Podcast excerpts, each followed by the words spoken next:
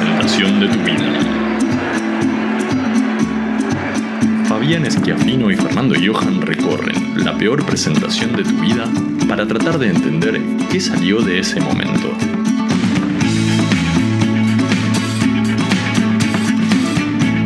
La peor presentación de tu vida.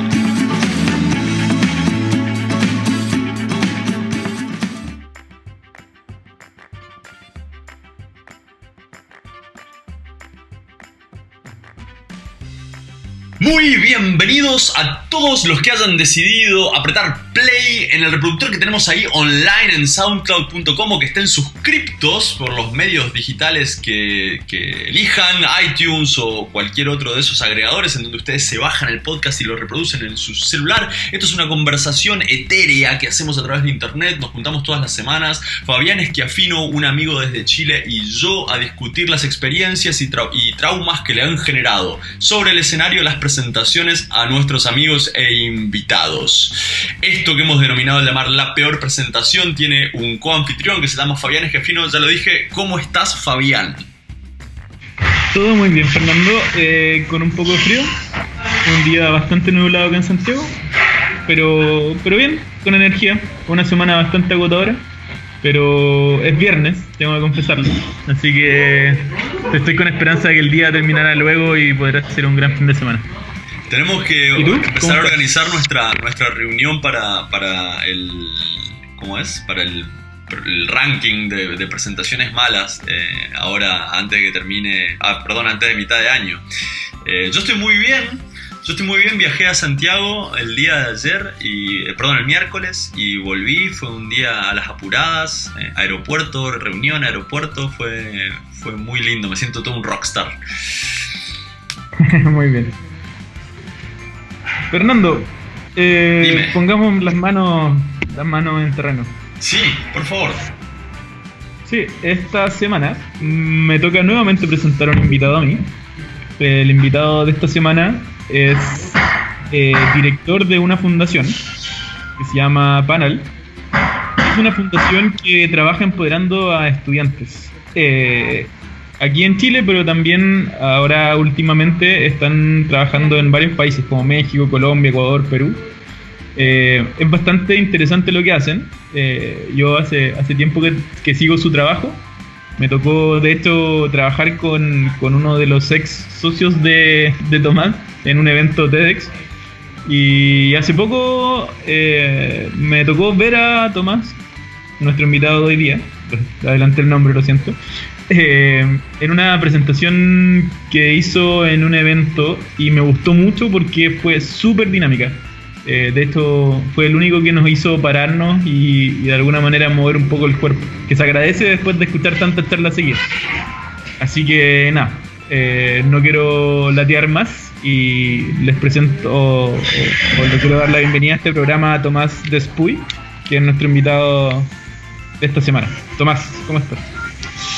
Hola, hola Fabián, eh, Fernando, un gusto estar acá y un honor eh, ser invitado. Felicitaciones también por su programa. Eh, han tenido invitados de lujo y yo creo que eh, en este caso no va a ser un invitado de lujo, pero por lo menos voy a tratar de hacerlos reír. Dicen por ahí que si, si tu pareja no es muy linda, por lo menos hazla reír hasta que se olvide de lo feo que eres. Así que yo creo que vamos a tratar de hacer algo similar en este programa conmigo.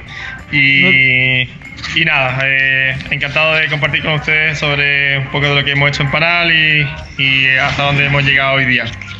No te preocupes porque creo que seguimos teniendo invitados de lujo.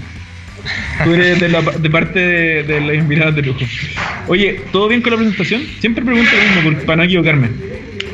Súper bien con la presentación. Eh, me tiraste más flores de las que yo me hubiera tirado, pero. pero, pero, pero bien. So, sobre esa presentación y lo dinámico, claro, ahí eh, es una, un poco la, la experiencia que he tenido de dos años haciendo clase en, que, me tocó hacer a través de Enseña Chile. Y, yo creo que ahora veo las presentaciones como especies de, de, salas de clase donde tienes a tu grupo de estudiantes donde llegan los pobres ocho horas sentados y te, y te toca hacerles clases de matemáticas a las 4 o 5 de la tarde. Y claro, si no, si no rompe un poco el molde de los otros profesores no, no les entra la materia y finalmente pierden la oportunidad entonces yo creo que lo que se dio esa vez que me viste era un poco eso, era, era como este, más que presentador, este profesor está adelante y trata de, de transmitirle un mensaje al público que tiene.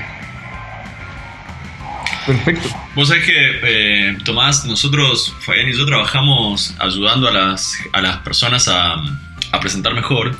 Y, una de las cosas que uno tiene que marcar la diferencia rápidamente, sobre todo cuando se encuentra con docentes, es que la experiencia de la enseñanza es distinta. O sea, la experiencia de la enseñanza en donde uno tiene 90 minutos o 45 y, y repetitividad y nos podemos ver mañana y todo eso, es muy distinto a tenés 15 minutos, eh, que nunca me olvide de vos. ¿No? Eh, pero Sí, me, me parece súper interesante, me parece súper interesante esto que vos decís de, de, de poderse, de poder tomárselo de esa manera, ¿no? Porque hoy el público más desafiante, sin duda alguna, son los estudiantes, eh, porque están permanentemente aburridos, están permanentemente subestimulados eh, con, con el celular todo el tiempo. Y está bueno tomárselo de esa manera, ¿no? Venir a... a- me, me encanta esto que dijiste, te lo voy a robar. eh, venir a, a- a sacudir un poco a alguien que, que está cansado de que le den lata todo el día, ¿no? Sí, y, y- yo creo que ahora, claro, no, no, no me veo de repente como un presentador o un speaker cuando te invitan, me veo, nada, básicamente repitiendo lo que uno hacía como sala de clase, eh, aprovechando esa oportunidad. Y, y claro, ahora, ahora que estamos haciendo más el símil, imagínate, imagínate que los estudiantes o, eh, en nuestros sistemas educacionales tuvieran seminarios todos los días, de 8 de la mañana a 5 de la tarde, eh, por todo un año. Y tienen un seminario donde tienen que escuchar, escuchar, algunas veces tienen que participar, hacer un poco tareas, pero finalmente están principalmente escuchando. Son, son actores totalmente pasivos. Y, y- desde esa impotencia o desde esa rabia que, que también nos, nos han enseñado a nosotros, porque nosotros somos eh, hijos de ese sistema, eh, es que nace, nace la idea de Panal, nace la idea de cómo el público que tienes al frente tuyo, en mi caso era, eran jóvenes de 13 y 17 años, eh, eh, no están haciendo nada con esta información, no lo estamos tratando como, de nuevo, seres pasivos, como gente que no conocen, son alumnos eh, carentes de luz, y uno como profesor es la persona que tiene que llegar, inspirarlo, iluminarlo, y, y no, o sea, y ahí nos equivocamos, y ahí nos equivocamos, y, y Panal surge como diciéndole, chicos, eh, ustedes tienen luces, eh, y ustedes son capaces de motivar, de iluminar a sus compañeros, y el profesor tiene que ser un facilitador. Y, y- y acá muy disruptivo y, y los que están más metidos en educación el día de mañana me, me van a hacer una cruz con este comentario, pero yo creo que deberíamos de cambiarle el nombre a los profesores, eh, deberían de llamarse más facilitadores y si le cambiáramos el nombre cambiaríamos la lógica que tiene que tener esta persona adelante. No tiene que estar enseñando, tiene que estar facilitando el aprendizaje, facilitando la interconexión, la, comunicación entre los, entre los jóvenes, los estudiantes, pero ya tenemos que quitarnos esta- este rol de que ese profesor es un ser iluminado, es un ser de es un genio, tiene muchísimo conocimiento y se lo está transmitiendo a los estudiantes que están carentes de esta luz. No, no, nosotros no, no, no lo vemos así en Panal. eh, vemos que los estudiantes tienen luz por sí propia y los vamos acompañando para que vayan desarrollando esta, esta luz y empoderen y influencien en sus compañeros. Tomás, em, sobre eso, ¿nos podrías contar un poco más lo que, lo que están ahora en Panal? Creo que nos saltamos esa parte y es súper importante porque es súper interesante lo que hacen. Sí, eh, Panal nace en 2012 como una idea dentro eh, de un grupo de profesores de Enseña Chile que estábamos haciendo clase en contextos de vulnerabilidad. Nos damos cuenta de esta problemática que les comenté antes, esta pasividad estos estudiantes esperando que llegara un profesor que la acompañara de la mano hasta que entrara a la universidad. Y, y no, empezamos a invitarlos y, y hoy día somos una fundación ya armada, ya con cuatro años, en donde invitamos a los estudiantes a un programa extracurricular durante seis días sábados para que ellos identifiquen problemáticas dentro de su colegio y las resuelvan. ¿ya? Y lo resuelven en acciones de cambio que van desde temas de bullying, van temas de convivencia escolar, reciclaje, motivación dentro de la sala de clase, eh, muchos temas también de feria universitaria, de lo que pasa eh, después del colegio. Entonces, todas estas problemáticas que para ellos son evidentes, pero que nunca se han puesto eh, desde, la, desde, la, vereda de decir, wow, esta problemática que me está afectando a mí y que es evidente, eh, estoy esperando que siempre la haga un profesor o la haga el director del colegio. Pero nunca nadie me había invitado a decir, bueno, yo tengo las competencias y tengo la posibilidad de hacer esto un cambio. Entonces lo que hacemos Panal es este programa extracurricular. Trabajamos principalmente en contextos de vulnerabilidad. Hoy día en, en Chile ya estamos en tres ciudades, Concepción, Talca y Santiago. Eh, ya hemos trabajado con más de mil estudiantes los últimos tres años. Este año vamos a trabajar con otros mil estudiantes, así que estaríamos llegando ya casi a 2000. Y Perú, Ecuador, Colombia y México están en su primer año de emprendimiento de tiempo completo y son todos parte de la misma red de Teach for All, o sea, todos han hecho clases durante los dos años y desde ahí es que se ha ido expandiendo la red y la comunidad panal. Entonces, ha sido un trabajo bien bonito y, y nada, y donde los protagonistas no somos nosotros, son nuestros estudiantes, así que me encantaría el día de mañana que, que dentro de este programa que tienen ustedes, Fabián y Fernando, invitaran a algunos de nuestros estudiantes. Sería, sería bonito como escucharlos a ellos en, en, en cómo ha sido su transformación, de repente sus presentaciones también. Puede ser bien poderoso en que ellos sean la- las estrellas y no, no uno.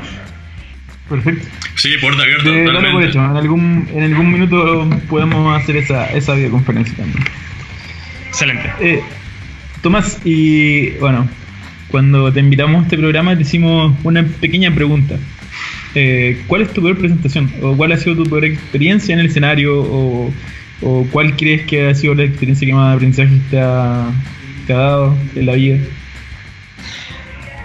Sí, la, la verdad que cuando me, invitaste al programa yo te dije, Fabián, no recuerdo de alguna que haya sido muy catastrófica. eh, creo que mm, antes de, de haber empezado a presentar por Panal, eh, estuve haciendo clases durante dos años. Y, esta, es- y estos dos años supongo que he tenido clases muy horribles y, y mis estudiantes me podrán recordar. Yo no recuerdo ninguna que fue catastrófica. Y después teniendo entrenamiento de dos años haciendo presentaciones todo el día y todos los días, ya, ya uno llega a un nivel de, de aceptación mínima. O sea, no, no, no se te escapa ni ninguna palabra, no, no- ninguna eh, desubicada. Entonces, creo que presentando Panal, creo yo que no me ha pasado nada muy horrible. Me recuerdo una experiencia que tuve en la sala de clase y, que no sé si es tanto de presentación, pero es cosas que no tienes que hacer en la sala de clase y yo creo que tampoco hay que transmitirlo a un público. Pero yo llegué a una sala de clase y estos son de los grandes errores que nunca hay que hacer como profesor, así que para que también lo compartan. Y estaba en la sala de clase y ante la frustración de que no me estaban eh, respondiendo los estudiantes, era un cuarto medio, no me respondían, no me respondían, iba a una clase, iba a otra clase y empezó, empecé a perder como autoridad frente a ellos. Entonces cualquier cosa que iba a proponer no, no me iban a responder. Y llegué a un momento de frustración y les digo, ok, eh, los que quieren responder a la clase se sientan adelante y los que no se ponen atrás. Pero profesor, me levantan la mano, pero profesor, ¿seguro no nos va a hacer nada? No, tranquilo, no los voy a anotar, no les voy a decir al director, nada. Ustedes se ponen atrás tranquilos y los que quieran aprender, acá adelante. Ok, primera clase, toda la, toda la sala de clase estaba adelante, uno o dos rebeldes atrás. Ya, no, no, no, el profesor nos invitó, así que ya, nos vamos a quedar acá. Súper bien. Segunda clase, 10 atrás, el resto de la clase adelante. ¡Wow! Pero bueno, deben ser 10, no, no deben ser más. Y todos tienen ganas de aprender y están en cuarto medio, les, les interesa la universidad. Creo que sé dónde Error. Error. Cuarta clase, uno adelante, todos durmiendo atrás, escuchando música, tirándose cosas. El profesor nos dijo que no nos iba a hacer nada, así que no nos puede hacer nada. Oye, día siguiente, el director del colegio llamándome, Tomás, ¿qué ha pasado? Estamos preocupados, los estudiantes están diciendo que no están aprendiendo y yo no tenía por dónde defenderme. Y dije, bueno, que les di libertad. Me dijeron, no, o sea, eso no le puedes dar la libertad de decidir a, a estos chicos que, que, claro, que necesitan estructura, necesitan que los vayas acompañando, que los motives y no que les dé la posibilidad de básicamente abandonar el colegio o abandonar la sala de clase. Entonces, eh, grave error, o sea, no puedes darle la libertad a este grupo de, de estudiantes, o sea, ante tu frustración tienes que buscar nuevas formas de cómo encantarlos, motivarlos. Y, y creo que el momento de presentar, claro, tampoco puedes transmitir un mensaje de decir, bueno, lo que voy a decir de repente no es tan importante, los que me quieran escuchar me escuchen y los que no, no. Yo creo que si uno llega a decir eso en una presentación, lo que te va a pasar es que el 99% nadie te va a escuchar, porque ya lo, ya lo manifestaste. Y el 1%, que este era mi estudiante de adelante, es el único que te va a escuchar, pero por ni siquiera por cariño, ya es como por, por pena, por lástima. Como, bueno, yo lo voy a escuchar porque, claro, ninguno de los otros lo quiere escuchar, yo lo escucho. Así que ahí tuve mi, mi experiencia horrible eh, con, un, con un curso en cuarto medio mientras hacía clase. Y, fue un aprendizaje duro. O sea, el, cuidar las palabras, porque las palabras van creando realidades y, va, y vas determinando también sensaciones, emociones dentro del público, que en este caso no era solamente un público de una vez. Era un público que después ya me, me, me costó demasiado retomarlo y reencantarlo. Entonces, fue uno, fue esos big fails que uno tiene en la vida y, que uno nunca se olvida. Tomás, te, te, te, agrego una pregunta a la pregunta que siempre hacemos. La pregunta que siempre hacemos es cuál fue tu peor presentación, pero te agrego una, ya que vos me estás abriendo la puerta. Eh, ¿Qué fue lo peor que te dieron como devolución de una presentación? Porque no sé, estuvo aburrido, eh, estuvo latoso, eh, sos un fanfarrón. ¿Qué fue lo peor que te dijeron cuando te bajaste del escenario alguna vez? Yo creo que he tenido públicos muy condescendientes, porque todavía no me han lanzado ni tomate ni, alguna, ni algún tipo de verdura. Creo que eh, los cuestionamientos, y, y muy válidos, los cuestionamientos de, de que las habilidades socioemocionales o lo que estamos trabajando en Panal eh, no es más importante que las matemáticas y que las, las pruebas estandarizadas, que es una urgencia. Eh, siempre hay cuestionamiento desde esa parte, hay cuestionamiento también de, del nivel de efectividad, o sea, desarrollas estas habilidades, pero ¿para, ¿para cuándo? O sea, ¿cuándo vamos a ver los resultados? No, es que a largo plazo, ya, no me interesa. O sea, hay, hay una, no una desconfianza, pero estamos muy acostumbrados y es parte de nuestras generaciones, de lo inmediato. O sea, estamos en una generación, lo decía Simon Sinek en su presentación, los millennials, eh, queremos todo para ahora. O sea, tocamos un botón y vemos el resultado. Y si no, nos frustramos y nos enojamos y no nos funciona. Y ese es el mensaje. Entonces, en educación estamos, estamos transmitiendo lo mismo. En educación queremos que hoy, si tú haces un programa, quiero ver resultados la otra semana. Y ese otro resultado que estamos buscando es nota es, eh, es, aumentó de nota. ¿Por qué? Para entrar a la universidad. Y eso es algo concreto. Y después la universidad entró al trabajo. Y después del trabajo tuviste aumento de sueldo. ¿Y después para qué? Da lo mismo, pero finalmente todo nos está empujando a eh, respuestas inmediatas, a soluciones inmediatas. Y cuando hablamos de educación, de habilidades emocionales, de 5 años, de 10 años, de que hay competencias de perseverancia que hay que trabajar en este tipo de, en, este, en esta etapa, y hay otras que se trabajan más adelante, te miran y te dicen, ya, pero ¿Para qué? ¿Y por qué? No, les entra si no lo vinculas con alguna nota y con algo inmediato. No, no, no entra. Entonces, es una, es, una pelea. Hay una pelea que tenemos de, de volver a, como decía eh, el principito, lo esencial es invisible a los ojos. O sea, cómo estas competencias y estas habilidades son totalmente invisibles. Y son a largo plazo. Pero si estamos siempre sobre lo urgente y no sobre las cosas importantes, sea, finalmente estamos orientados a, a, pequeños Trumps, a ir generándonos nosotros mismos actitudes tipo Trumps que make America great again, o sea, bien por nosotros en nuestro país y a corto plazo porque tenemos más empleo, pero a largo plazo destruimos el planeta. Me da lo mismo. Porque a corto plazo estamos viendo resultados. Hay más trabajo a corto plazo, hay más ingresos finalmente, pero a largo plazo ¿tiene sentido? No. Entonces estamos, desde distintos puntos de vista, estamos en una sociedad muy eh, cortoplacista y donde a lo largo plazo tenemos que hacer una pelea y demostrar que hay resultados a corto plazo porque si no, no responden. Me, me, fui un poco más largo a tu, pregunta, pero... No, no, no está, perfecto. Muy bien. Te hago la pregunta de rigor. ¿Tenés algo para recomendar? Sí, me esforcé mucho y voy a tratar de no utilizar TED esta vez. Bien. Porque creo que, que sí, hablábamos con Fernando en, el internet Y sí, claro, si TED no auspiciara, sería muy lindo. Que, si los de TED están escuchando, si los de TED están escuchando, estamos completamente abiertos a, que este programa pase a llamarse TED. Pero bueno, no, hace falta. Pero podríamos hablar la próxima semana. Tenemos un invitado muy cercano a ese, A ese mundo. Sí, sí. Lo, dejamos, lo dejamos ahí como internet, como como un próximo invitado sorpresa, pero va a estar muy cercano a TED. Ya. Mi charla recomendada esta semana eh, no va a ser TED. Y creo que es un clásico. Yo creo que toda persona que ame las presentaciones debiese por lo menos verla un par de veces y estudiarla. Eh, creo que marcó un hito en la historia del mundo. Creo que estoy siendo muy, muy, muy, muy categórico, pero creo que es, es verdad creo que una charla que marcó un hito en la historia del mundo y creo que es sí o sí importante verla, sobre todo si te interesan las presentaciones. Es la presentación de Steve Jobs cuando presenta el iPhone, eh, el 2007. que la hizo en Macworld. Em, y creo que una de las presentaciones más brillantes que, que Steve Jobs tuvo. Eh, bueno, casi todas las presentaciones eran muy brillantes, pero se nota un estándar de presentaciones muy eh, pulido, eh, detallado. de alguna manera se nota que, que él prepara sus presentaciones por lo menos unos dos o tres meses antes. que no hay ningún detalle que se improvise y que tiene un plan B para todo, así que eh, creo que además del, épico momento que fue, eh, también en términos de presentación es una muy buena presentación. Sabes que primero coincido absolutamente. No es una presentación corta particularmente, pero, pero es, es un evento esencial. Eh, vos sabés que pues, ya, que tenemos unos minutos extra, eh,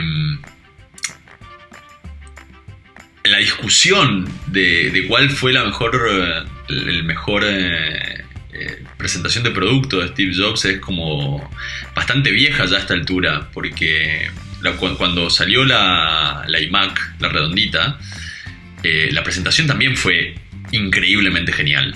Y cuando presentó Macintosh por primera vez, que, que, se da vuelta a la computadora y empieza a hablar la computadora, la presentación fue buenísima estas cosas están eh, recopiladas en un libro de Carmine Gallo que se llama Los secretos de, las presentaciones de Steve Jobs.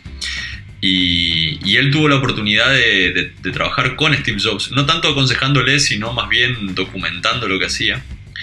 Y, dice en su libro exactamente lo que vos acabas de decir, el, tiempo que, le toma la preparación de las presentaciones y lo obsesivo con los detalles. Y bueno, y el resultado está a la vista, ¿no? voy a contar una, anécdota especial con esto cuando, cuando yo doy los, los tres mandamientos fundamentales, digamos, de, de las presentaciones. Yo digo que no se usan bullet points, que no se usan animaciones que se mueven los objetos y esas cosas, y no se usan transiciones de slide tipo explosión y nada por el estilo. Y la presentación que vos acabas de decir tiene las tres cosas. Entonces, cada vez que digo estas cosas y hay alguien que es más o menos fanático de Apple, levanta la mano y dice, pero yo vi la presentación de Steve Jobs del, iPhone. Y entonces en ese momento lo que yo digo es que mm, Steve Jobs no vale como ejemplo de nada.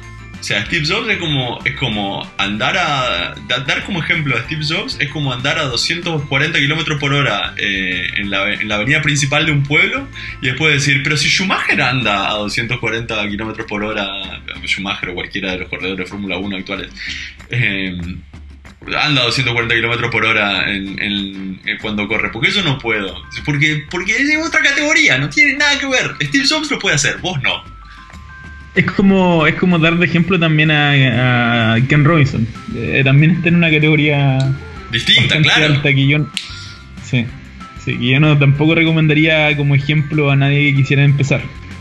Pero, pero sí, pero sí hay hartos detalles que sí se pueden aplicar en algunas presentaciones. La presentación Por ejemplo, de Steve Jobs es fantástica, déjate joder, es, está buenísima. Y hay, hay hartas cosas que se pueden, o sea, Está bien, él era muy especial, pero, pero hay harto detalle que, no es tan difícil replicar. Eh, por ejemplo, eh, la presentación está centrada mucho en fotos, en fotos de muy buena calidad. Y ese es un consejo súper, súper, súper interesante. Además está súper bien centrada, eh, las fotos de alguna manera están súper conectadas con lo que él va diciendo. Y esa es una sincronización súper súper fácil de hacer si es que se practica bien. además hay harta demo, y, hemos hablado de las demos en capítulos anteriores y eso, y eso suma harto a las presentaciones. Y sobre todo hay una, hay una forma de entender el diseño y la estética de la presentación que, la verdad no es tan difícil de, replicar si se tiene un buen software de, presentaciones como Keynote o, PowerPoint. De hecho, Keynote se hizo por pedido especial de Steve Tiene todo el sentido del mundo. Sí, Keynote se hizo porque Steve Jobs cuando lo presentó, de hecho, cuando fue la presentación de Keynote, que también otra muy buena presentación. A mí la que más me gusta es la de cuando, cuando presenta el iPad, o sea, perdón, el, el iPod, que fue después de haber vuelto a la compañía. Cuando la compañía estaba en la quiebra y presenta el iPod y lo saca de su bolsillo, fue un momento bastante, bastante épico. Era una presentación interna, no era tan externa. Sí, pero, pero una buena presentación también. No, y, y además tenía, tenía un talento. Tenía un talento muy particular. Yo, yo hago una, una tipificación de, de las habilidades de los distintos presentadores. Y, y yo digo que, que hay cuatro categorías. Y describo las tres primeras. Y después hay una cuarta que es el, el presentador de tipo Mesías, ¿no? Es el que viene a traer una nueva verdad revelada. Y no hay muchos en la historia. Eh, han aparecido, ¿eh? han aparecido un par. Nosotros acá en Argentina tenemos un ejemplo que es, un político, Juan Perón, era es un tipo que transformó la forma en la que se comunican eh, los argentinos y los lati- latinoamericanos. Steve Jobs es otro. Hay un antes y un después de Steve Jobs. No se puede, no no se puede vivir sin la comparativa. Fíjate que a todos los ejecutivos eh, más importantes de- del mundo les empezaron a exigir, che, pero Steve Jobs hace las cosas mucho mejor que vos. Eh, eh, capacitate, cambia. Eh, hay, un antes y un después de Steve Jobs. El, el tipo tiene un perfil mesiánico en ese sentido para la comunicación escénica. Sí, no, o sea, em, hay algo que no es replicable, que probablemente es su personalidad y su forma de entender el mundo y su forma de entender la presentación misma. Eh, eso lo hace único y probablemente no haya muchas personas así en el mundo en la actualidad. Eh, Vamos a tener que esperar Pero- para mí, para que, para que aparezca uno Sí. nuevo. Para mí vamos a tener que esperar porque eh, fíjate que incluso crea reglas el tipo. Eh, pues, setea estándares. A, a mí, a mí me impresiona mucho la- el, el nivel de, de, de único, de uniqueness, de uniqueness que tiene. Pero bueno, nos fuimos un poco. Eh, está, está quedando un, un piqui- un piquín largo esto. Em, pero un muy buen video, recomiendo buen video. ese, el del iPhone, eh, recomiendo el de el, eh, el iPad, no, perdón, el iPhone, no, perdón, es el iPod, del iPod. iPod. Sí, el del iPod. Y eh, no sé si estará, pero creo que también es muy épica la presentación del comercial eh, Piensa Diferente. Cuando lo presenta. Eh, Ah, no eso si habría que en buscarlo. Habría que buscarlo. Sí, Porque el comercial está, pero la Pero- presentación no sé. sí. Pero, pero sí. Así que nada, hay que analizarlo bien, pero entendiendo que es un estándar bastante especial. Totalmente. Bueno, y con eso sí, ahora sí. Fue un placer tenerte, Tomás. Te, te invitaríamos eh, varias veces más, porque la verdad tocaste un montón de temas que nos, que nos interesan muy de cerca a Fabián y a mí. Encantado. Y si no es dentro del programa, puede ser fuera y también pueden haber otro espacio. Así que, eh, Sí. nada, mucho éxito, chicos, de verdad. Gracias por la invitación. Disculpen si me, me fui por otros temas que. Pero No, bueno, creo que. perfecto. Estamos para eso, estamos para eso. un poco la. Sí, y los otros temas abordan como la, la esencia o el propósito que uno le mueve. O sea, haberte hablado del programa, para eso te digo, bueno, métanse a panal.org y van a saber más. Pero lo que, lo, lo que nos mueve a uno, de repente salen este tipo de preguntas y conversaciones. Así que también le agradezco por el espacio y, y nada, muy interesante lo que están haciendo y sigan haciendo, invitando a, a, a estrellas de verdad. Muchas muchas gracias por participar, Tomás. Muchas gracias. Fernando. Vayan un abrazo. Nos despedimos hasta la semana que viene con un invitado muy, muy, muy especial para nosotros, un orgullo muy grande, medio sorpresa, así que se los dejamos con la intriga. Eh, y con eso nos vamos. Que tengas buen fin de semana, Así Fabián. es. Para ti igual, Fernando. Nos vemos.